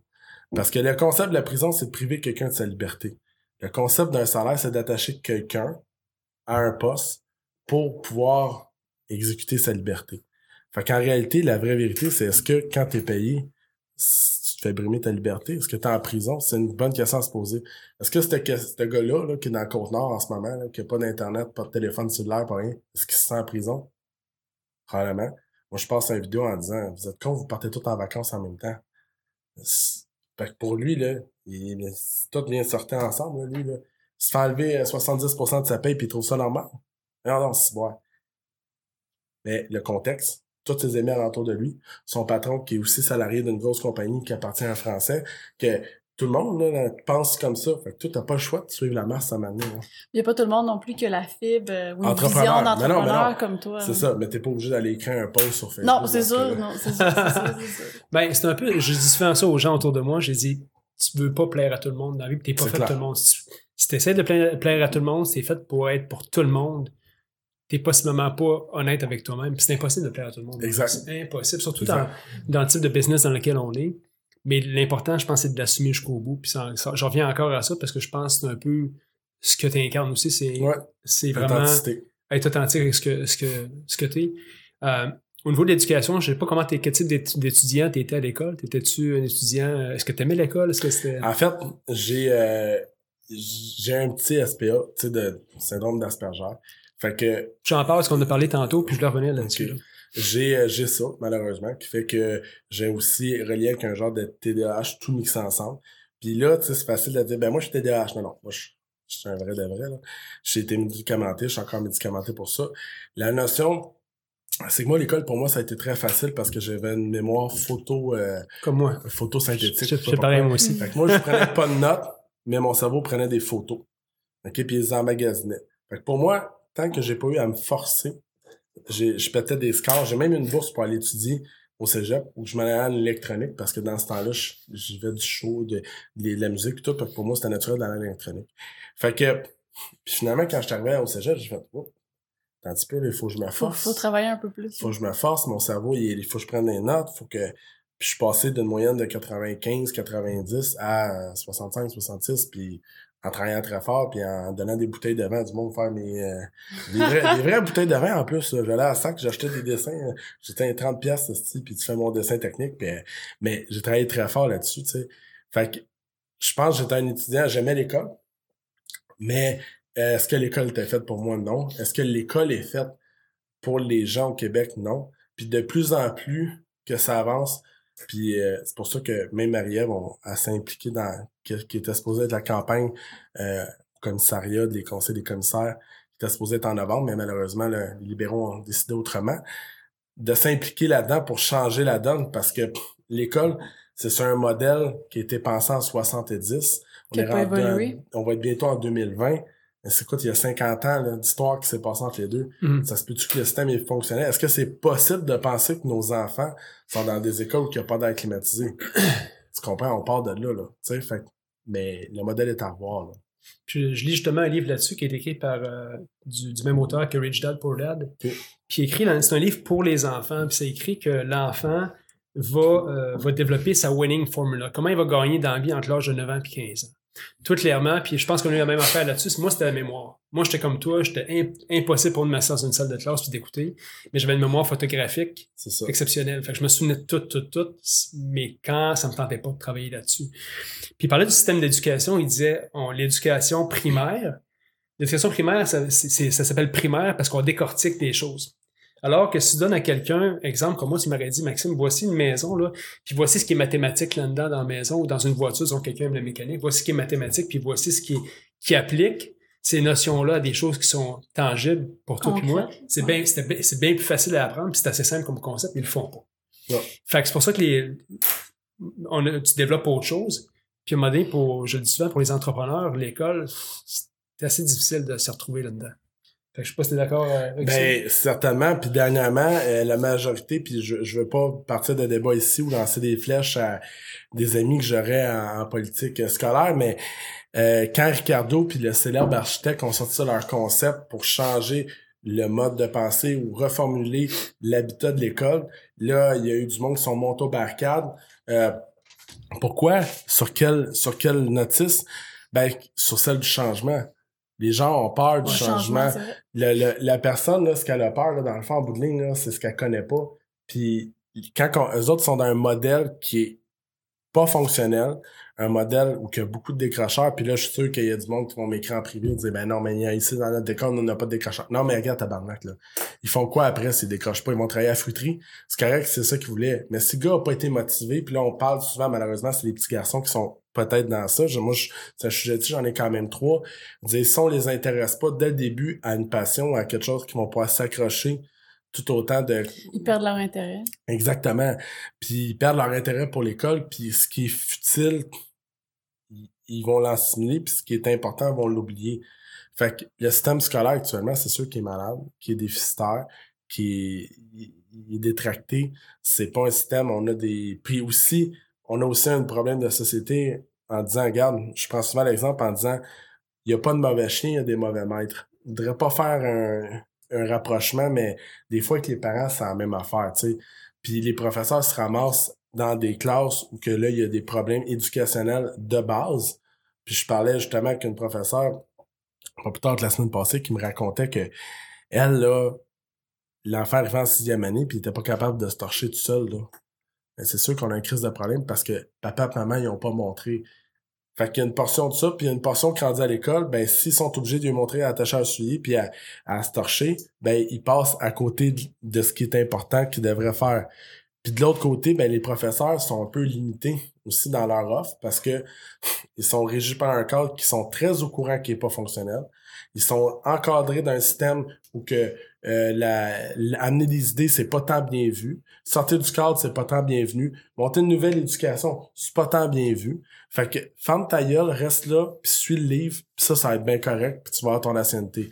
Fait que ce qui se passe pas maintenant, c'est que les bons professeurs, ils décalissent, puis ils s'en vont soit au privé, ou encore, ils font d'autres choses dans la vie, parce qu'ils se disent, je peux pas, tu sais, je peux pas vivre pas ça toute ma vie, là, Chris, là. Puis, c'est un problème. Fait que, on a cette problématique-là au Québec, puis je pense que c'est important de s'impliquer aussi nous autres en tant que parents pour éventuellement changer cette façon de faire-là, de dire, oh, oh, attends un petit peu là. Puis moi, je m'étais combattu contre une des la présidente de la commission scolaire sur Facebook en disant, regarde, je vais emmener un air climatisé. L'année passée, en septembre, il y a une grosse canicule, il faisait 35. Comment tu penses qu'il faisait dans les classes? Penses-tu que tu peux apprendre, toi, à 42 dans la classe? Ben non, tu peux pas apprendre. Tu comprends, c'est impossible. Regarde, je vais prendre un air climatisé, mais en dans la au moins, il va faire 30, puis il y aura plus d'humidité. Hey, on peut pas faire ça, système électrique. Parfait, je te paye l'électricien. C'est quoi que t'as à dire contre ça? Ben là, on peut pas les autres écoles, mais de quoi je te parle? Je te parle de l'école de mon fils. Regarde, je vais payer l'électricien, je vais aller voir si le système est capable de le supporter parce que oui, t'es trop con pour comprendre que c'est sûr qu'un air climatisé, ça pètera pas le système, mais bon. Regarde, je te ferme la gueule, j'engage un entrepreneur électrique qui va aller voir, j'amène l'air climatisé. Ah, les autres vont chialer, il y a combien de temps? Y en a 12, 200 pièces d'électricité, 2000 pièces pour que mon gars, il ait pas chaud. C'est-tu correct, ça? On va en mettre dans chaque classe, puis en plus, je vais passer pour Napoléon sur son cheval blanc. Qu'est-ce que tu réponds à ça? tu sais, ah ben non, mais tu sais, ben c'est ça. Finalement, Ben finalement, il n'y en a pas eu. Puis, euh, tu sais, on s'est ramassé, et un de mes amis, celui qu'on a fait campagne avec lui, qui est venu chercher Marie-Ève, c'est le maire de la ville de Saint-Sébastien, qui c'est lui qui a passé, qui a fait changer la loi sur la CCQ, parce que genre, il était en train de peinturer dans son école de son petit village, puis moment donné, il y a une connasse de la CCQ qui est arrivée en disant, ben non, ici, il faut avoir Billy, ça prend des cartes. Ouais, mais je le fais bénévolement. Pas grave, ça prend des cartes. Ah ouais. Ben lui, il a fait changer la loi. Tu comprends? Fait que, parce qu'un donné, ça fonctionne pas, mais on fait juste se dire, ben c'est pas de même. Ben y a-tu quelqu'un qui s'est posé la question c'était logique, calique? Ouais. La réponse est non. C'est ça l'éducation au Québec. On parle des enfants, l'éducation. comment, comment tu vis ça, à être père à travers tout ça? Parce que les autres te, te voient aussi, ils te voient dans le quotidien, ils ont des commentaires, peut-être qu'il y a des gens qui te Ouais. connaissent. Euh, comment tu navigues là-dedans, dans le papa, puis comment, qu'est-ce que t'en, qu'est-ce que t'en retires à être père? Ben, en fait, euh, la, la paternité, dans mon cas, ben, comment je pourrais dire ça? J'ai pas, euh, tu sais, moi, ma blonde, c'est une fille qui était destinée à être maman, tu sais. Moi, je suis juste le gars derrière qui suivait. fait que, aujourd'hui, je suis bien content d'être père. Moi, je vois mon rôle comme un rôle de mentor ou que un rôle de discussion, un rôle d'encadrement, tu sais. Moi, j'appelle ça le plan de tomate, là. Tu sais, quand tu fais un plan de tomate, tu mets comme un rack en métal à côté, puis là, tes tomates, grossissent, puis ils viennent grandes, puis, tu sais, ils pourrissent pas parce qu'ils tombent pas sur le côté. Mais moi, je me vois plus de même. Un tuteur, puis je veux pas être l'ami de mon gars, je veux pas, euh, je veux pas être son chummy, je veux pas, moi, ce que je veux, c'est, je, je vais être là pour l'encadrer, je vais être là pour lui donner l'amour, puis les besoins qu'il a, puis lui donner la confiance en lui qu'il a pour pouvoir dire ce qu'il veut faire dans la vie. Qu'il fasse ce qu'il veut, je m'en crisse, mais qu'au moins il fasse de quoi de sa vie. Puis le but en bout de ligne, c'est quand t'es- t'as des enfants, ben écoute, la paye, c'est de les voir. là. Tu dans le fond, c'est ça, ta paye à chaque jour. Ça coûte cher, mais de l'autre côté, l'amour que t'en sois, c'est comme c'est pas monnayable. Fait que la, paternité, ça a changé pour moi. Ça, a fait mettre beaucoup de maturité, je pense, dans, en moi. Puis de prendre des prises de conscience, puis de changer peut-être des affaires que j'avais dans la vie qui étaient peut-être pas euh, très ordonnées, de remettre ça plus droit, de remettre ça sur le droit chemin, puis de lui montrer la bonne exemple, puis tout. Puis d'avoir justement peut-être une vision plus stable du futur. J'étais très j'étais très euh, disparate dans mes décisions des fois, puis dans mes allées, puis tout. J'essaie de recentrer ça pour avoir une vision plus claire, plus droite. Puis je l'ai fait comme pour eux autres, parce qu'à un moment donné, tu te dis, ben, je veux pas tout le temps être en train de resetter à zéro. Je veux bâtir sur des bases solides, puis pas toujours m'en aller comme si c'est une espèce de, tu sais, comme un funambule, là, c'est une genre d'année, puis là, tu sais pas si tu vas tomber ou pas. Moi, j'étais le genre d'entrepreneur-là, tu sais, qui prenait beaucoup de risques. Fait qu'à cette heure, ça m'a peut-être un peu euh, assagi, puis, euh, puis c'est ça que je vis. Cool. Euh, on parle aussi beaucoup de ton, ton entourage, toujours qui est avec toi, du monde qui sont très fidèles à toi, avec Ouais. qui tu travailles. Euh, c'est quoi le secret pour avoir du monde qui reste autour de toi et qui ont envie, qui a pas trop de. Je connais pas tous les insights de ce que vous faites, mais qui a pas trop de bisbee puis que le monde a tendance à vouloir rester autour? Ben, moi, dès que j'étais jeune, tu sais, je me souviendrai toujours deux affaires. Ça, ça, ça venait de mon père, ces enseignements-là. J'appelle ça des enseignements d'Hochelaga. C'est, c'est très, très basic, mais très, très, très, très direct, tu sais. Puis deux choses qu'il m'a enseigné. Mais Premièrement, il m'a dit, il m'a répété souvent, dis-moi avec qui t'es, puis je vais te dire qui qui tu tiens, je vais te dire qui t'es, là. Fait que ça, ça m'a tout le temps marqué, puis je pense que aujourd'hui, c'est encore plus vrai que quand t'es jeune. Fait que puis, euh, en fait, mon frère, euh, à un moment donné, je me souviendrai d'une fois que mon frère, il avait été chez, chez le voisin à côté, il était jeune, puis il avait été jouer dans la piscine du gars. Mon frère avait comme 5-6 ans, tu sais. Là, le gars, il est arrivé chez nous en disant, votre fils, là, il a été dans la piscine, puis le quitte. Puis moi, le bonhomme m'avait regardé, il dit, lui aussi, il l'a vu son frère faire ça. Mon père m'a dit, est-ce que ton frère, il a été dans la piscine à côté? J'ai dit, oui, je l'ai vu faire. C'est parfait. Il dit, monsieur, je vais punir euh, mon fils. Monsieur, il s'en va. Jean-François, il dit, toi aussi, tu t'en vas en punition. Pourquoi? Il dit, t'as vendu ton frère. Puis ça, il faut pas que tu vendes ton frère. Parce que c'est le seul que t'as. Fait que quand je t'ai demandé s'il l'avait fait, il fallait que tu dises non. Puis là, j'avais comme un, un espèce de bug parce que je disais la vérité. Puis à plusieurs années, je relate beaucoup cette histoire-là parce que plusieurs années après, je, je comprends en disant, OK, dans le fond, faut que tu fasses attention à ton entourage. Puis ça, c'est un des secrets qui fait que les relations perdurent. Puis c'est drôle que tu me poses cette question-là parce que j'ai fini d'écrire mon livre sur les flips. En fait, j'ai une rédactrice, puis elle a écrit mon livre qui va faire 500 pages. Puis là, j'ai décidé que je l'écrirais par moi-même le prochain, mais que ça serait un livre. Mes observations sur le succès. Puis je me suis posé la question, dans une des sphères du succès, qu'est-ce qui faisait que certaines personnes avaient du succès puis d'autres pas. Puis juste de regarder le monde autour de moi aller, puis je vois du monde qui sont incapables de maintenir des relations. C'est-à-dire qu'un moment on rencontre une personne, on y parle, on fait deux, trois affaires avec, puis on est-tu capable de garder un, contact avec? Puis le meilleur exemple, c'est moi puis toi. Un jour, on s'est rencontrés, maintenant, on a fait une transaction, il est arrivé des affaires, puis aujourd'hui, ça marche encore. Mais si on n'aurait pas fait attention à nous autres, si on n'aurait pas fait attention à notre relation, on serait pas aujourd'hui ensemble pour faire un podcast. Puis dans le succès, que ce soit n'importe qui dans ton entourage, il y a des gens qui sont nocifs, il faut que tu tasses de ton entourage, ça fonctionne pas. Mais il y a des gens que tu peux garder à long terme, puis ils vont toujours être là. Dans différents moments de ta vie, mais ils vont toujours être là. Puis ça, c'est ce qui fait le succès, parce qu'à un moment donné, tu vas rendre un service gratuitement, puis vraiment de bonne foi à une personne. Puis un jour, 10, 15 ans plus tard, ben, ça va être à son tour quand tu vas être, tu vas tendre la main que la personne va aller l'attraper pour t'aider, tu sais. Fait que c'est un petit peu ça la recette du succès, selon moi, par rapport à l'entourage. C'est la qualité de ton réseau. C'est pas de connaître tout le monde, mais c'est d'avoir une relation, d'être capable d'appeler la personne, puis d'être capable d'avoir. Même je réponds pas à mon téléphone, là. Quand c'est important. T'as fini par répondre, c'est correct. Ouais, mais là, si Maxime m'aurait appelé, il m'aurait dit c'est Maxime Tardif, c'est sûr, j'ai répondu, mais là, a fait appeler Chuck. Je connaissais pas Chuck. OK. Fait que, mais reste que le point est là pareil. Fait que je pense que c'est la qualité des relations, c'est le temps que tu y mets à les entretenir, puis l'honnêteté que tu mets dans cette relation-là. Parce que c'est bien beau saupoudrer, moi j'appelle ça saupoudrer un petit peu à tout le monde. C'est pas ça. C'est une vraie relation. Quand la personne, là, elle veut, pis elle a besoin d'aide, faut que tu sois là pour elle. Pour vrai. Puis pour l'aider, puis comme si c'était ton frère, puis que t'aurais jusqu'au bout avec ça, tu sais. Fait que c'est le même que j'ai réussi à bâtir un entourage qui, j'imagine, est fidèle à moi, puis j'imagine, est, euh, est, euh, est forte à moi. Puis c'est ce qui fait mon succès en réalité. Avoir un Guy Baillargeon dans mon bureau avec moi, ça fait six ans qu'il me suit. Guy a quand même, euh, je m'excuse Guy m'a le dire, là, 25 ans de plus que moi. Fait que tu pourrais le censurer au pire. Fait que, Ça peut être ton père. c'est ça. Il pourrait être mon père, il y a un mélange dans mon père. Mais c'est, j'ai pas une relation père-fils avec Guy, j'ai une relation d'égal à égal, comme un vrai, vrai de mes chums, là, tu sais. Je veux dire, Guy, il fait partie des cinq personnes, des cinq chums que j'ai pour vrai dans la vie, là, tu sais. Puis, on a vécu à, à travers plein d'affaires. On a vécu des, des fois, on a eu des downs, des fois, on a eu des plus hauts, puis on est toujours restés ensemble. On, tu sais, on se voit plus souvent, moi puis lui, que qu'est-ce qu'on peut voir nos femmes respectives, tu sais. Fait que, puis c'est une relation, moi, j'ai encore, c'est un peu ça aussi quand t'as une relation de couple, by the way, hein. Moi, je, je me lève encore des fois, je dis, Chris qui est hot, lui. Tu sais, il fait des affaires, puis je suis sûr qu'il, indirectement, il le fait avec moi aussi, puis quand t'as cette flamme-là pour l'autre Mhm. personne, c'est qui est hot. Puis ta blonde aussi, hein, c'est là un mané que ça pète quand il y a un couple, puis que l'autre, tu le regardes, c'est Chris qui est. Tu sais, ben, C'est une sorte d'admiration. Bon, des fois, tu peux le penser, là, qu'elle est conne, là, mais je veux dire, mais dans le sens que, genre, Tu penses ça, les mots? là, c'est le temps, là. la vie. Est-ce que Maxime, tu penses qu'elle est conne? Elle est des fois? exceptionnelle, Ah, ok, parfait. Je le disais à tous les jours. Parfait, parfait. Ben, c'est gentil, hein. Ouais.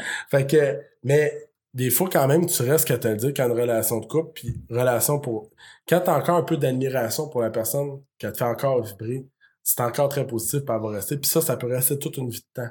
Puis il s'agit que tu fasses attention à cette relation-là, puis que tu sois capable de la mener, puis de la rester grandie avec elle. D'après toi, euh, combien de relations significatives du monde comme euh, qui sont occupés, comme toi puis moi, peuvent maintenir de manière réaliste? Tu sais, on, on s'entend avec les vies qu'on a, là, t'as pas, pas 10 personnes autour de toi qui sont significatives. Puis il y a une chanson qui était de Pearl Jam qui disait Écoute, euh, si t'as- t'as- tu peux compter sur une main les personnes qui sont significatives de ta vie, ben C'est t'es chanceux. bon. Ouais. Fait que je sais pas ce que t'en penses. Ben, je suis 100% d'accord avec toi.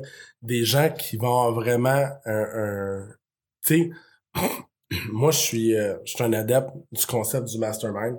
Je veux partir un groupe mastermind dans mon mentorat avec les gens qu'il y a là pour juste donner aux gens. Puis le mastermind, c'est le pouvoir du cerveau collectif. Puis nous autres, au bureau, on l'applique beaucoup. Puis euh, on fait, on appelle ça des meetings, mais c'est pas des meetings, c'est du brainstorming à se remettre en question puis à brainstormer. Mais ces gens-là qui sont assis autour de la table, là, c'est les gens qui te connaissent le plus, qui connaissent quand ça va pas bien, puis qui sont là quand tu t'es pas avec ta blonde, qui sont là quand ton jeune est malade, qu'il y en a un qui est en train de chier mur à mur à la maison, puis que tu sais, il sait qu'est-ce que tu vis, puis il s'en crisse, puis il est là pour toi, puis au pire, on fera ça demain, puis regarde, tu sais. Mais ces gens-là, par exemple, quand tu viens pour brainstorming, ils sont là. Ça peut pas être 50 personnes. Comme tu dis, tu peux compter sur le doigt de ta main. Puis peut-être qu'il manque une coupe de doigts, là, tu sais. Mhm. Parce que c'est des gens qui sont... Ils, ils, ils- ils ont le ils ont le know-how de te connaître. Ouais. Ils connaissent qui t'es, là. Fait qu'ils peuvent jouer dans bien loin dans toi, là. Puis parce qu'ils te connaissent comme le fond de leur poche. Puis rendu là, ben c'est grâce à ça que tu es capable de toi faire l'introspection puis de te projeter à dire d'évoluer. OK, c'est ça qu'il faut que je fasse. C'est ça, exactement. D'évoluer à travers ces relations-là. Mais sauf que t'en as trois, peut-être, Mm. quatre, fois 16, 5. ap- ap- après à cette main-là, euh, moi j'en ai un ami euh, que ça fait 30 ans que je connais, j'ai été à la garderie avec, qui s'appelle Philippe. Puis euh, c'est le parrain de mes gars. Puis il y a bon, il y a pas de blonde présentement, mais tu sais, il chill chez nous tout le temps. fait que, mais tu sais, ce gars-là, ça fait 30 ans que je le connais. C'est c'est comme si c'était mon frère, là, tu sais. Fait que il est encore capable de dire quand je parle de mes affaires de business, t'es-tu sûr là, que il est pas en affaires, tu sais? Il est fonctionnaire en travaux publics à, à la ville de Brassard. Mais il a la capacité de me faire remettre un pas en arrière, de me dire, même si tout le monde, là, tu sais, t'as-tu lu le, livre de Steve Jobs? Ouais. Quand il appelait ça déformé à réalité. Il y a du monde qui m'a accusé d'avoir ça. J'y crois tellement des fois, là, que c'est comme si tu prenais une barre fer, là, puis là, je serais capable d'appliquer la Mhm. réalité. Puis je sais que ça m'arrive, puis je le fais. Mais lui, il fait partie des personnes qui peuvent me breaker, me dire, T'es sûr là que qu'est-ce que tu dis, hein, Mhm. ça a du sens? Pendant que tout le monde dit Ouais, ouais, GF, ouais, ouais, ça a du sens ce que tu dis. Là, tu fais tabarnak, je suis en train de déformer. Tu sais, des fois, je la déforme positivement, des fois, je la déforme négativement. Mais si quelqu'un me ramène me dire qu'il me connaît assez, Roxane, c'en est une de ces personnes-là aussi, tu sais. Guy, c'en est une de ces personnes-là qui sont capables de dire T'es sûr là, que, tu sais, on enlève l'engouement sur ton idée, es-tu vraiment bonne? Est-ce que c'est applicable? Est-ce que c'est faisable? Mais ça, ça fait partie des, des cinq personnes que, qui vont être proches de toi, qui vont être capables de changer ta vision, même si tout le monde dit que t'es. Ouais, c'est ça, souvent, c'est avoir, euh, avoir les personnes qui vont donner des regards assez justes sur ce que tu dis, parce que des fois, on n'aura pas tendance à vouloir te, te challenger sur tes idées. C'est dur de challenger un gars comme moi, je le sais. Exact. Tu sais, parce que j'ai mon idée, mais quand les gens s'opposent à ça, tu fais comme tabarnak. Sur le coup, moi, ma première réaction, Roxane elle dirait. C'est la meilleure idée. Ouais, moi, je, non, je dis à Roxane, là, je dis, non, non, t'as pas raison, t'as pas raison. Là, la journée d'après, je repense à ça. Puis là, des fois, genre, module même son idée comme si c'était la mienne. puis là, elle m'a dit, elle dit, c'est ça, je t'ai dit Ouais. hier. Je suis tabarnak, c'est vrai, c'est Fait que, Puis ça, c'est la force du monde, c'est de prendre l'idée des autres, faire penser comme c'était la sienne. Puis là, tu sais, je le compte, là, intégralement, comme elle vient de, elle l'a compté la veille, puis là, tout le monde, Chris, ça a bien du sens ce que tu dis. Ben là, c'était mon idée. Je suis comme, ah ben oui, dans le fond, je dois dire. Mais ça prend ces gens-là autour de toi quand t'es un leader pour te dire, te venir, un, te ramener à l'ordre, deux, être capable de te baliser pour te montrer le, un petit peu le droit chemin ou te rappeler aussi que toi, tu t'en vas parce que des fois, toi-même, tu l'oublies en Mm. tant qu'entrepreneur. Au début du show, on a parlé de la santé, du sport, parce que t'es le seul invité qui est venu ici, T'es pas un sportif. que t'es pas un sportif. À moins que tu me dises que tu fais de la- du sumo. Fais-tu de la lutte comme ça? Non, en fait, je peux dire, par exemple, je détiens des records. Je suis capable d'avaler rapidement beaucoup de côtes levées. Fais ça tes autres petits sportifs de merde qui passent ça, là. Puis d'ailleurs, moi, j'ai un petit message pour eux autres, ces petits sportifs-là, là, tu sais, qui font des petites affaires, puis je vais le passer, mon message. Moi, j'ai une théorie, c'est battement de cœur. Tu veux-tu l'entendre? Vas-y, vas-y. Bon, c'est que on est tous avec un compteur, OK? Puis quand t'es rendu que tu fais des battements de cœur, ton compteur, il baisse. Puis rendu au bout, là, tu sais qu'est-ce qui arrive? Comme un cheval, Paf. tu tombes sur le côté. Fait que moi, là, t'as dit, gros, mon, mon grand-père, 87 ans, mangeait comme un porc de sa vie, bu comme un cochon, puis il est mort en santé. mon cardiologue à côté, il disait, les cyclistes, là, je veux pas te faire de peur, mon gars, là, mais cyclistes, là, crise cardiaque, tard, 40 ans, tombe sur le côté. Moi, j'ai décidé de faire attention. Je vais me promener en triporteur. fait que je bats pas mes battements de cœur, je fais attention. Si je peux me faire porter, c'est ce que je fais. Fait que, je demande à Roxane des fois, je vais embarquer sur ton dos. Elle est en forme en crise. Roxane, es-tu là, Roxane? Roxane, es-tu Elle, là? elle écoute plus, là. Viens ici, Roxane, on va voir si Jeff a embarqué sur ton dos. Il faut que tu viennes ici, là. Je On va montrer toi. Roxane, voir si Jeff a embarqué dans son dos.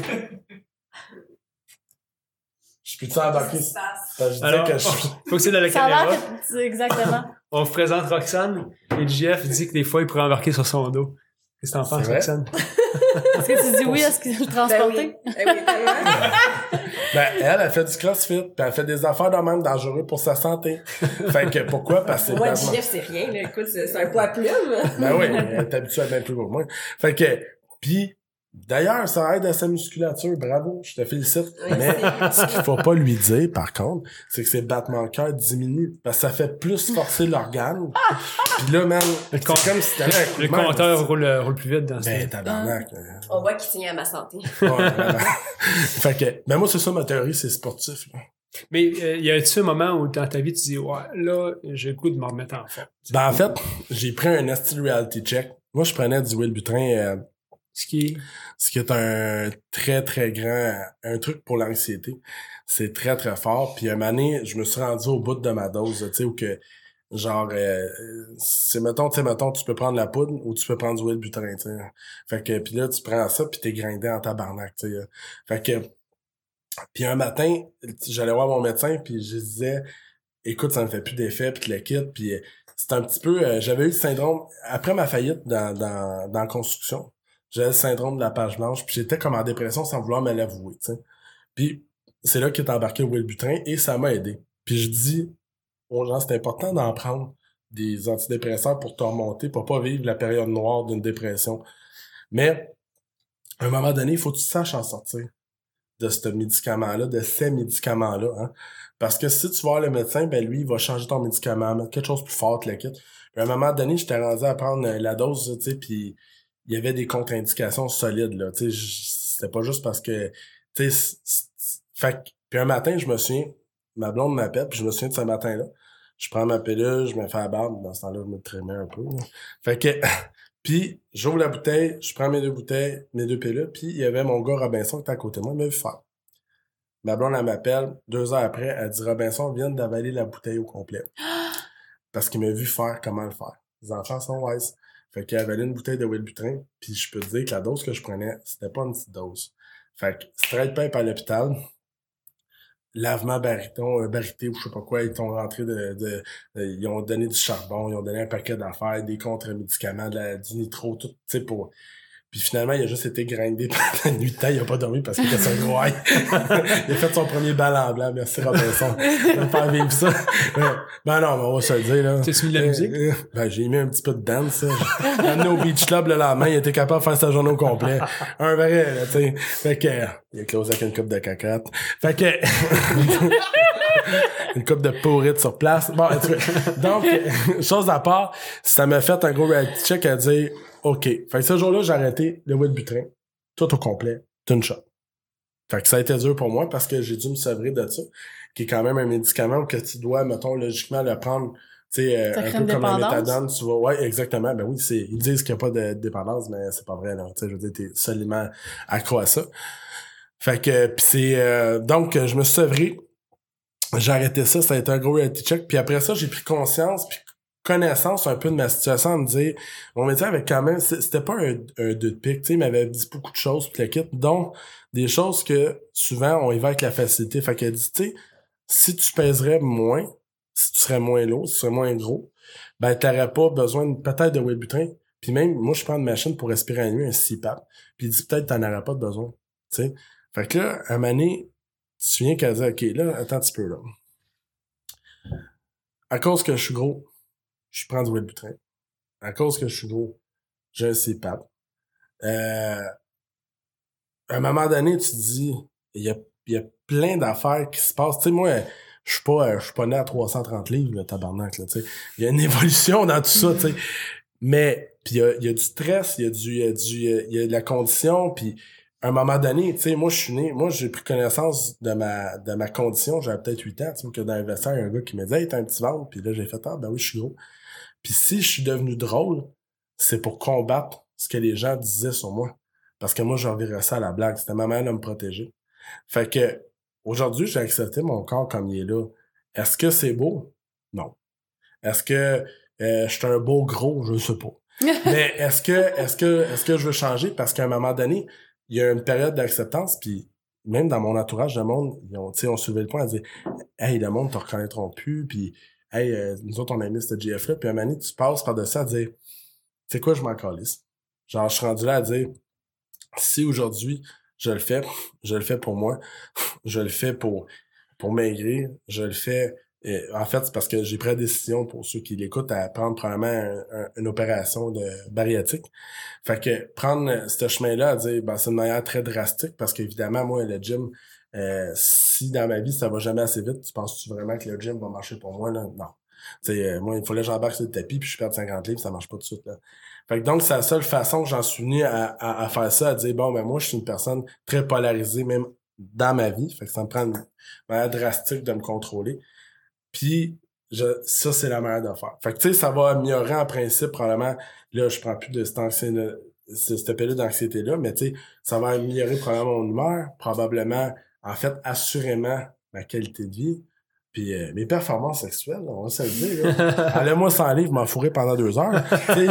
genre, ah, c'est vrai, mais tu sais, genre, non, mais il reste que, et- non, mais dans l'ensemble de ma vie, ça, ça a un positif, puis je pense que là, c'est, c'est fait, c'est correct, je suis arrivé à ce point-là, Mané, tu fais comme, tu sais quoi, j'ai mal aux jambes le matin, j'ai de la misère à me plier, j'ai de la misère à si c'est comme non, là, c'est plus drôle, là. Tu sais, il y a eu longtemps que même moi, tu sais, je pense que j'ai réussi à ridiculiser, ridiculiser ma, ridiculiser ma, ma situation à moi-même, puis qu'aujourd'hui, je prends conscience de, Ah, je pense plus que c'est drôle, là. Tu sais, je pense qu'il faut prendre ça en main, régler le problème, régler, puis là, ça fait des petits dommages alentour, tu sais. Puis je veux régler ça pour être mieux moi-même, puis être là plus longtemps, puis même avoir plus d'énergie pour ma business, puis mes, Tes enfants aussi. mes enfants. Ben, moi, j'aimais ça parce que dernière fois, je mangeais un smoke meat, c'était avec toi. Ah ouais, je sais.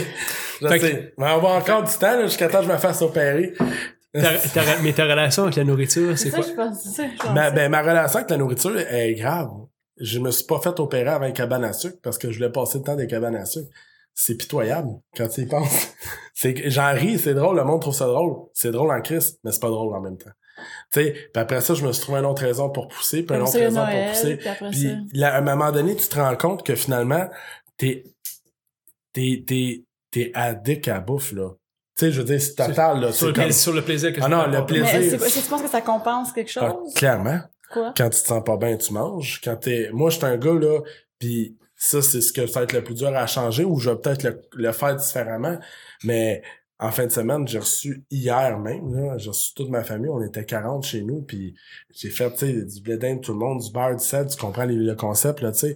Puis c'est pas bon pour la santé, là. Mange le blé d'Inde tout seul, calice, tremplez pas dans un livre de beurre puis euh, trois livres de sel.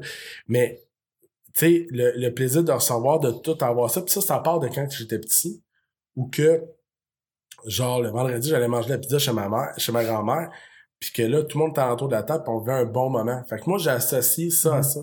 Tu sais, moi, quand mon père, il travaillait de nuit, puis il revenait le matin, pour nous faire plaisir, il amenait un trio of McMuffin jambon avec une surprise. Ben, je peux te dire une affaire, là. Il y a des matins que je le sens, puis il est même pas là.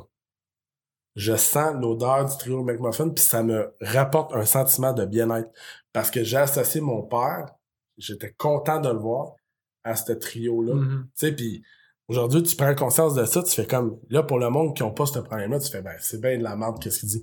Mais, fait que des, là, Mané, tu, là, là, c'est comme un Mané 52 ramasses, là, dans ta tête, là. Tu peux plus discerner de ce qu'est l'émotion, de ce qu'est le besoin. Puis là, c'est là qu'est le problème.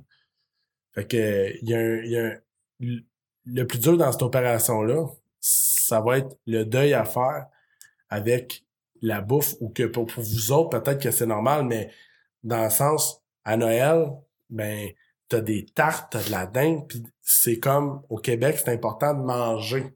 Sais, finis ton assiette, il va avoir du dessert après, puis te le quitte. Je suis chanceux parce que ma blonde, elle, elle a montré ça très différemment. J'ai fait du chemin avec elle dans ma tête, juste à cause de sa présence, ou que si t'as plus faim, regarde, l'enfant, il finira pas son assiette. Mais autres, quand on était jeunes, je l'ai dit tout récemment. T'as fini ton assiette, c'est un dessert? Exactement. Tu sais, puis le, dessert, c'est un May West, tabarnak, là. Mm. Tu sais, fait que, à un moment tu te dis, wow, tabarnak, qu'est-ce que c'est ça? Puis, nous autres, ben, on n'avait pas de légumes. C'est peut-être une question de prix, question de ci, question de ça.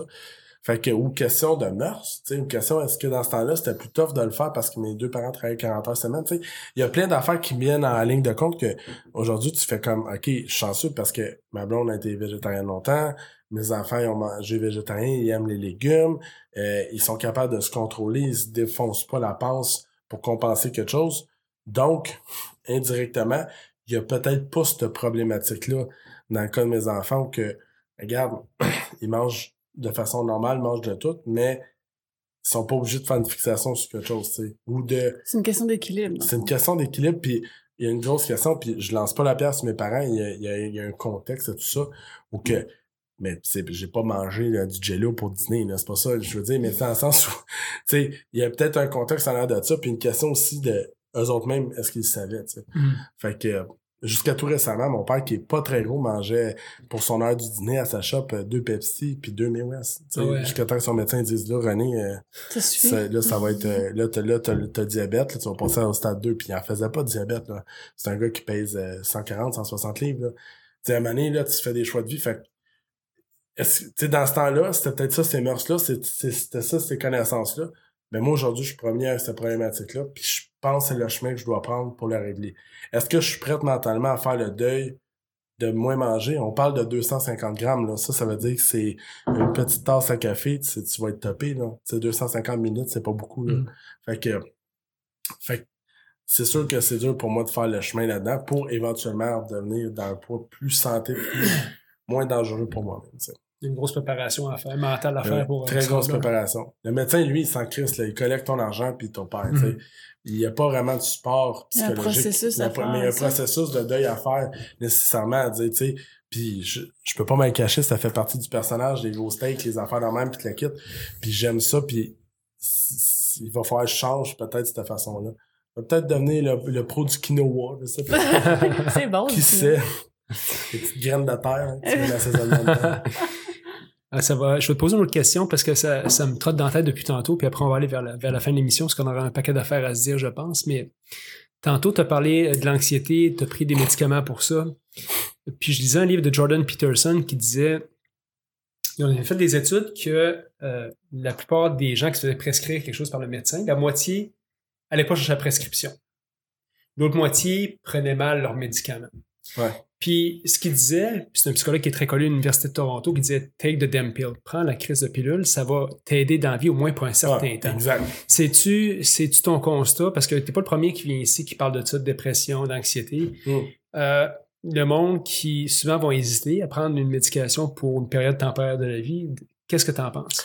Ben, c'est sûr qu'il y a une grosse question d'orgueil là-dedans. Tu sais, moi, ma mère est, est pognée avec ça, OK? Puis, genre, Mané, tu te dis, sans vouloir le dire, tu veux pas, tu te dis, peut-être, là, je m'excuse, ça l'écoute, mais tu te dis que tu vas être meilleur qu'elle, ou tu sais, c'est pas une question d'être bon ou pas bon, tu sais, c'est- dur ce que je dis là, mais c'est ce que tu réalises après, tu te réalises, dans le fond, des fois, le Chris, quand moi, je suis tombé en dépression, là, je venais de me faire crisser là par mon partner, je, me suis fait couper la jambe avec une scie à chaîne, pas rapport, c'était comme vraiment d'un moment dark de ma vie, où que, tu sais, puis la business était dur, il est arrivé deux, trois affaires, fallait que je me retourne de bord, j'avais des enfants à la maison, ma blonde à la maison, tu sais, puis puis dire, c'est vrai que ça m'a aidé, ça m'a aidé à passer à travers, mais il y a une grosse portion- d'orgueil où que tu veux pas réellement le savoir, puis tu veux pas réellement l'avouer que t'es, t'es deep, tu sais, t'as perdu une portion de tes, moyens, là, tu te lèves le matin, puis j'ai arraché une maison d'un monsieur de même,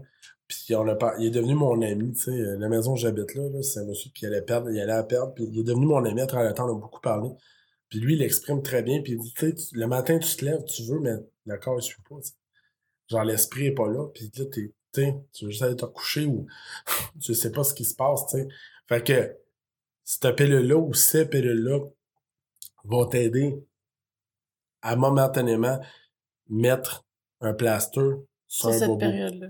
La seule affaire, c'est que pour moi, c'est c'est peut-être de mettre, tu sais, c'est c'est mettre de l'eau dans un volcan, tu sais, dans le sens où il peut s'éteindre, mais il va toujours être là. Il faut que tu règles la source un d'où ce qui vient ce mal-là, puis d'où ce qui vient cette, cette espèce de mal-être de vivre là, où, tu sais, ça peut être d'une façon temporaire ou ça peut être d'une façon plus loin, où que des fois, tu vraiment, tu files de quoi, puis il faut que tu creuses plus, d'aller chercher l'aide nécessaire, d'aller chercher, puis je suis content parce que moi, dans le fond, c'est sorti sous forme de dépression. Il y en a d'autres, ça sort sous forme de violence. Il y en a d'autres qui frappent leur conjointe. Il y en a d'autres qui, qui se revengent sur ses enfants. Tu sais, il y a toutes sortes de façons que ça peut éclore, ça, tu sais. Mais c'est de travail. Tu sais, des fois, on, on écoute beaucoup d'affaires de mindset. Toi, t'en as un bon exemple, puis comment s'aider. Mais des fois, là, c'est même des affaires qu'il faut pas voir en avant. Il faut juste régler ce qui s'est passé. Mhm. Tu sais, pour corriger qu'est-ce qui s'est passé, puis dire, OK, bon, parfait, j'en ai parlé, c'est réglé. Là, on recommence. Puis là, tu sais, on- moi, je parle beaucoup, j'ai l'avantage de ça, ça peut être fatigant pour d'autres, là, mais genre, au moins, j'ai beaucoup cheminé à travers ça. C'est comme si j'avais fait ma thérapie à, ouverte, là, tu sais, puis Ouais. je dis ça à la scène, je le dis à tout le monde, je le dis partout. Mais quelqu'un qui est pogné tout ça, ben, c'est peut-être d'aller consulter un psychologue, d'aller chercher de l'aide, une écoute, une oreille, pour être capable de parler, puis de cheminer là-dedans, puis de se débarrasser. Moi, des fois, ça fait du bien de quand tu le dis à quelqu'un, c'est comme si la personne avait 50% de ton problème qui est rendu sur ses épaules, même si ça ne vit pas. Ouais. Fait que, au moins, t'es déchargé un peu. Est-ce que t'as l'impression un peu que le monde de nos jours se pose pas les vraies questions? En fait, c'est qu'ils veulent pas voir les vraies choses. Tu comprends? C'est, c'est pas, la, la, la personne, j'écoutais un année, euh, bon, euh, un, un, un- le documentaire, je suis un grand fan de Michael Moore, puis de Bowling for Columbine, puis euh, Manny, il parle à Marilyn Manson, puis il dit « Qu'est-ce que t'aurais dit aux enfants qui ont fait cette tuerie-là? » J'aurais rien dit, je les aurais écoutés. Fait que, fait que c'est souvent, la- Mhm. on se pose pas la bonne question parce qu'on veut pas avoir la bonne réponse. C'est surtout ça à faire. On détourne foncièrement l'affaire, puis on le voit tous les jours sans vouloir l'acheter de pierre dans les nouvelles où que finalement, dans le fond, on fait un focus, man, sur une fille qui a eu une dingue, man, qui est rentrée chez eux, mais de l'autre côté, man, on parle pas du système de santé ou du monde qui, tu sais, fait qu'on désinforme les gens pour mieux les contrôler. Ça, c'est, c'est, la base de la société, mais reste que quand on ferme la télé, ben, on, on revient chez nous, on est déjà, on est déjà programmé pour pas penser.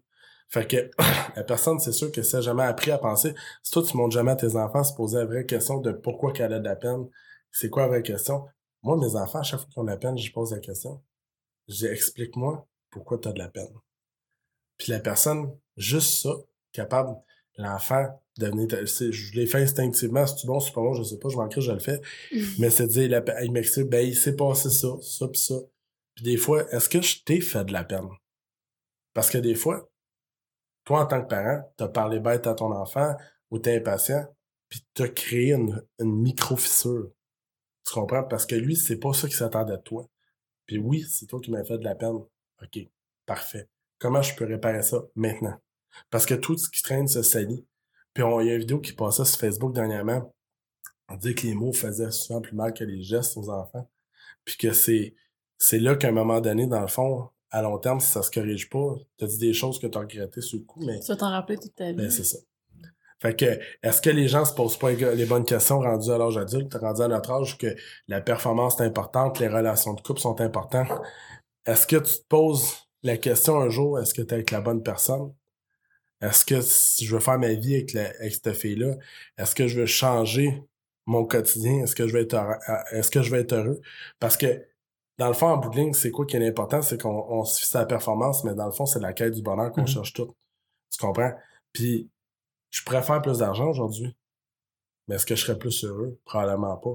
J'ai cette discussion-là régulièrement avec Nicolas la soirée, à dire pour combien qu'on est heureux, tu sais? Mm. Parce que tu vas travailler plus fort, mais tu vas avoir moins ta blonde, moins tes enfants. Puis L'autre affaire, c'est que sur le bonheur, j'avais réflexion hier quand je courais. On voit le bonheur comme une destination. Ouais, exact. mais il devrait être un peu partout sur le chemin. tu sais. C'est une fin de semaine que tu as eu du fun avec quelqu'un, c'est un moment avec tes À tous enfants. les jours. Ouais. Ça. ma fille, on est allé à Tremblant, puis elle a des, allergies aux arachides, puis pour la première fois de sa vie, elle a mangé une queue de castor, parce qu'à l'école, ils ont dit, quand, le food, quand le food truck vient, elle, elle peut pas. Tu sais, je suis comme, écoute, là, c'est quoi l'affaire? Ouais. Ben, elle se lève le matin, elle dit, papa, je suis vraiment heureux, j'ai mangé une queue de castor, puis moi, c'est comme un moment de bonheur dans ma vie. Puis c'est là que je réalise que, C'est pas grand chose. c'est pas grand chose. Un puis- moment de bonheur et de sueur. Ouais. avec tes deux épipènes sur le Ouais. bord. Mais, Mais, elle mais, pas eu. mais la réalité, c'est ça. Puis euh, moi, j'ai un bonheur très facile par rapport à ça. Mais la plupart du monde, ils cherchent le bonheur, tu sais, par rapport à, ça va être la retraite, ça va être les vacances, C'est ça. ça. va être ci, ça va être ça. Vendredi, je tombe en congé. Dans, dans deux mois, on va les faire ça en fin de vacances. semaine. C'est ça. euh, Ça va être le fun. C'est on le va se bonheur. marier un moment donné. C'est le, bonheur, c'est- c'est pas une destination, c'est un chemin. Exact. C'est le nom du chemin, il s'appelle de même. C'est, il faut juste que tu l'empruntes puis tu roules dessus. Puis le bonheur, il est bien moins beau que qu'est-ce qu'on pense. Parce que c'est nous autres qui l'idolâtrent, le bonheur. C'est qu'il faut être capable dans le quotidien d'aller chercher ce qu'on est pour se satisfaire. Dans En fait, il est bien plus simple que ce qu'on pense. Exactement. C'est ça. Mais c'est parce que nous autres, on le voit compliqué. Ouais. On le voit dans des situations, tu sais, puis c'est un petit peu, puis là, je veux pas rentrer dedans, faire pitcher d'autres roches, mais dans mon vidéo, les travailleurs, je disais, bon, ben là, tout le monde tombe en vacances, tout le monde s'en va dans les Laurentides, tout le monde s'en va en camping. Pourquoi? Parce que dans le camping, là, on est content. Hein? Puis là, on est content de boire de la bière, puis on va se coucher à soir bien torché, là, parce qu'on va tout avoir oublié, parce qu'on va être chaud. Ben ça, c'est ça, c'est des artifices, tu comprends? C'est pas ça le bonheur. Le Mhm. bonheur, c'est arrêter un mercredi, dire parfait, on, va- on s'en va tout en road trip, on s'embarque tout, puis là, on s'en va dans un camping, puis là, c'est nice. Ça, c'est nice. Pas. Mais comme tu dis, c'est c'est un très bon exemple. C'est pas- toujours quelque chose attendu. Ouais, Mais écoute, on riait parce que je, cou- je courais en fin de semaine sur Walford, sur du camping, puis écoute, là, ça roulait. Tu sais, le monde avec le roulotte, là, ça, Ah, ça roulait. ça- J'ai dit, là, c'est quoi l'affaire? Le monde sont en vacances, ça roule à 100 km heure. C'est De pêche, ça. j'en vais au camping, piner ça là, puis là, je passais ça dans la chaise, puis après, qu'est-ce que je fais? Je m'assois, C'est- ça, je- C'est ça. Je trouvais ça drôle, j'ai passé le commentaire à Stéphanie, j'ai dit, c'est quoi l'affaire? Hey, Ils sont pressés, pourquoi? Ils sont, sont pressés d'arriver à la lumière rouge pour arriver à l'autre lumière, C'est pour ça. arriver à l'autre Ouais. lumière, pour arriver sur le camping, sortir sa chaise. Puis, ah, ah, ah, ah, ah, parler. Mais tu sais, souvent, moi je ris, là, tu sais, chez nous, hein, moi je suis mononcle un peu, tu sais. J'ai mes chaises du Canada, tu sais, mais j'ai des Adirondacks du Canada. Puis là, des fois, j'ouvre la porte du garage, j'habite pas loin de l'autoroute. J'appelle mon chum Phil. Hey, viens donc, on va regarder les chars passer. Là, ma blonde, a manie. Qu'est-ce que tu fais? Je regarde, je regarde les machines passer, tu sais, comme mon grand-père disait. Vous êtes vraiment en train de regarder des l'autoroute? Ouais. Mais moi, au moins, là, j'ai pas dépensé 300 pièces de gaz pour me rendre dans le camping pour voir 300 gars. Je suis tout seul, c'est avec mon chum en train de regarder les chars passer. Puis pendant ce temps-là, on jase. Ouais. On fait rien. On est heureux. Les enfants jouent en arrière. C'est nice. Super belle conversation. Mais les gens, ils se transportent. Puis c'est un exemple que Max parle. De dire, tout ça, ils le font. Mais ils ont dépensé 300-400 pièces pour aller à un endroit X pour le faire. Ouais. Il était pas là, le bonheur, il était chez vous. Moi, j'ai juste été à la base, tout ça. J'ai pris mes chemins, je les ai mis dans mon garage, je regarde l'autoroute, puis je suis bien content. Mm. Mais on- quand on dit que c'est beaucoup plus simple, c'est vrai que c'est beaucoup plus Ouais. simple. Jeff est euh, tellement d'affaires à dire, puis honnêtement, je suis content de cette entrevue-là, c'était super le fun. Euh, Plein de puis- sujets. Ouais, plein de sujets. Je veux, pas- je veux poser une dernière question parce que Oui. tu disais tantôt je parle beaucoup, puis ça m'a amené à réfléchir à quelque chose. Est-ce que tu fais du self-talk? Tu parles de ça à toi-même souvent? régulièrement. Je le fais depuis que, que je suis euh, je suis jeune, puis même que je le fais, je m'installais sur la bolle, puis je me mettais le panier à linge devant moi. Puis là, j'avais mes revues, tu sais, puis le journal local, puis je lisais ça. Je commentais l'actualité assis en train de chier. puis, mais, à un moment ça s'est transformé, puis euh, moi, chez mon grand-père, arrêtait Digest, puis je lisais ça, puis je commentais ce que je lisais, tu sais. je me parlais avec moi-même, tu sais. Puis, genre, un moment genre, j'ai commencé à penser à dire, finalement, il y a, y a- y a de quoi de réparateur à se parler. Parce que quand t'es tout seul, mais la personne qui répond, c'est toi-même. Fait que t'as pas le choix d'essayer de te comprendre. Puis des fois, ce que je réalisais, c'est que je me Tu comprenais pas. pas toi-même. C'est ça. Puis, un moment, je, je me suis comme proprement réparé. Un moment donné, j'ai compris que ça devient une thérapie de se parler soi-même, puis de se parler, puis de sortir dehors, là, puis de parler tout seul, être en train d'acheter, de parler tout seul, dans la douche, parler tout seul, puis d'être, quand il y a personne dans la maison, de parler tout seul, puis je regarde mon, je regarde mon gars Robinson qui a beaucoup d'imagination, qui se parle tout seul, puis que, puis un moment tu te ramènes à ce moment-là, finalement, de quand tu jouais, puis tu te faisais des scénarios, tu te disais, me je te- parlais de je ça. me parlais tout seul, j'étais bien, puis je créais des scénarios. Puis tu sais quoi, je pense que c'est à force de me parler tout seul que je réussis à rester aussi créatif que je suis, puis d'avoir des nouvelles idées, puis la quitte, parce que je me fais mon chemin dans ma tête, puis je garde pas ça juste pour moi, je le garde pour moi, puis mon autre moi. Mhm. Sais, Ça te permet aussi de régler des problèmes en même temps? ouais, des problèmes avec moi-même, des problèmes de conscience, des problèmes avec les autres, des problèmes de pardon, hein, parce que des fois, on, on, on tient des affaires longtemps avec de l'amertume envers une personne qui a réagi d'une façon X, Y. Puis en réalité, il faut juste soit qu'on passe par-dessus, on y pardonne, puis on passe à autre chose. Mais c'est peut-être pas tout le temps pardonné. Fait que des fois, je me l'explique à haute voix ce qui s'est passé. Puis je réécoute, hein, comme une cassette qui joue. Mm. Puis j'écoute ce que je dis. Puis finalement, je trouve aussi que c'est arrivé hier avec ma cousine qui est restée chez nous pendant trois heures après l'é- l'événement de famille, puis on s'est parlé comme, euh, comme quand on était kid, puis, puis j'ai compris ce ce qui pouvait être arrivé dans notre relation, qu'il y a peut-être eu des bugs moment donné, puis dire, mais c'est ça que je fais des fois avec moi-même aussi. Puis après ça, je me suis parlé à dire, ben là, regarde, je comprends ce qui s'est passé. Parce que je me suis parlé. Puis il faut se parler, tu sais, des fois aussi, les, médecins, les thérapeutes vont dire, ben parle-toi, tu sais, euh, ben t'es bonne, t'es belle, t'es capable, tu sais, ils disent ça souvent, Mhm. mais c'est pas juste là qu'il faut se parler. Il faut se parler tout le temps, puis ça devient un mode de vie de se parler. C'est un peu fucké. C'est vrai, j'avais pensé à ça, tout le monde m'a dit parle-toi, tu sais. On dit Ouais. souvent l'expression parle-toi, mais c'est Ouais, ça. ouais, c'est ça. Puis moi, je puis je- moi, je le fais souvent quand je cours, je me parle du Dans ma Moi, tête, moi, je me parle. Moi, je me parle en voix. Moi aussi. Je me parle ma Puis, euh, et genre, puis, genre, ça va te permettre de grandir. Puis pour la personne qui écoute, qui voudrait le faire, ben, tu peux commencer comme moi, aller l'actualité puis la Aux commenter. toilettes. C'est un bon départ. C'était pas de sujet, tu de l'actualité. Exact. Exactement. Jeff Tremblay, si t'avais une chanson sur, je sais pas, j'ai un, rire là sur Ouais, c'est une chanson sur ton- à mettre sur le soundtrack de ta vie, ça serait quoi? Mais là, tantôt, je l'ai mis, c'était la tune de Jurassic Park, là. Attends, tu peux m'aller chercher. On, on va faire écouter à tout le monde, là, tu sais. Mais, j'étais un grand C'est- amateur. C'est qui qui a composé ça? Ouais, John- mon, mon ami John Williams. Mais moi, j'étais un gros amateur de- des gros films pis tout le kit. Puis quand tu vois la...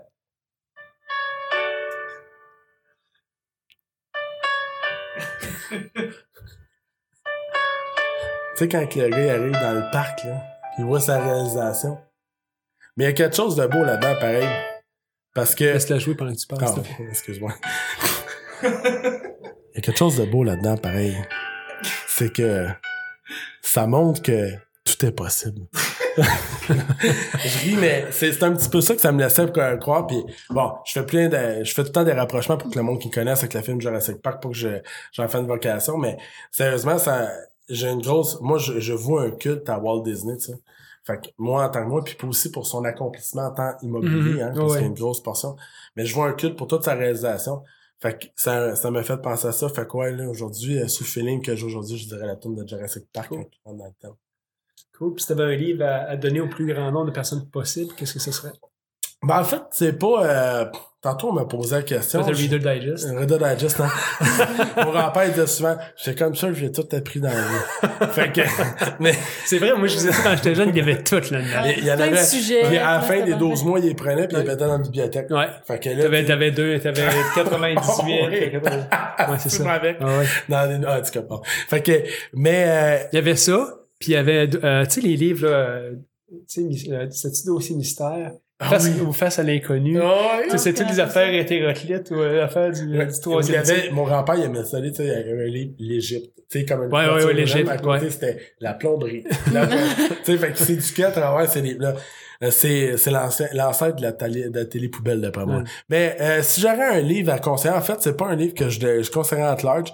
C'est un livre, un livre qui a changé ma perception.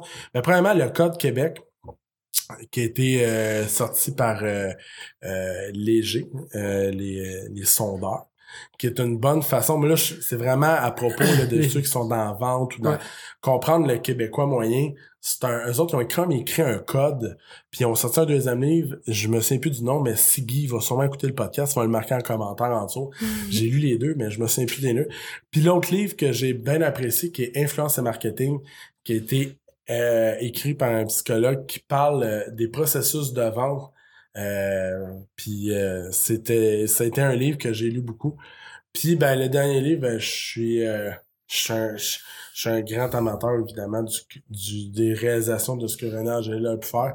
Fait que c'est un livre que j'ai lu et relu et relu Ah ouais. et relu sur euh, sur sa façon de faire. J'aime j'aime bien le personnage qui était. Fait que pour moi, c'est peut-être trois livres que je parlerai ici aujourd'hui. Cool. Jeff, merci, mais c'est- c'était vraiment le- l'entrevue. J'aurais pas espéré mieux que ça, en fait, comme entrevue, parce que je voulais qu'on parle d'affaires euh, plus personnelles que, qu'on, qui sont derrière ce que t'es. Ouais. Puis merci d'avoir parlé de tout ça de manière très honnête puis très, Très ouverte. ouverte. ouais. Ouais. Fait qu'on a, je Merci pense, de m'avoir su dans votre euh, belle résidence. Dans notre donjon. Euh, Notre donjon. On l'appelle le sous-marin. ouais, c'est ça. Pas de bruit, on dort. Ouais, exactement. Merci infiniment, puis bonne chance dans tes prochains, euh, dans tes projets, puis on peut te suivre à quel endroit? On peut me suivre. euh, ben écoute, moi j'utilise mon, mon profil personnel, Flip Academy Discussion, c'est un groupe. Sinon j'ai Flip Academy euh, slash par Jeff Tremblay. Puis j'ai Instagram, euh, chasseur de la maison, je mets des stories un peu bizarres. Fait que euh, vous pouvez me suivre partout là-dessus. Cool, Jeff, merci infiniment de, de cette rencontre-là. Merci Ça a été bien cool. Et bonne semaine, les machines. Ce podcast vous a été présenté par l'équipe Tardif de Royal Lepage et l'équipe Stéphanie Simpson de Multiprêt Hypothèque. Pour tous vos besoins en immobilier, l'équipe Tardif et l'équipe Stéphanie Simpson avec vous jusqu'au bout.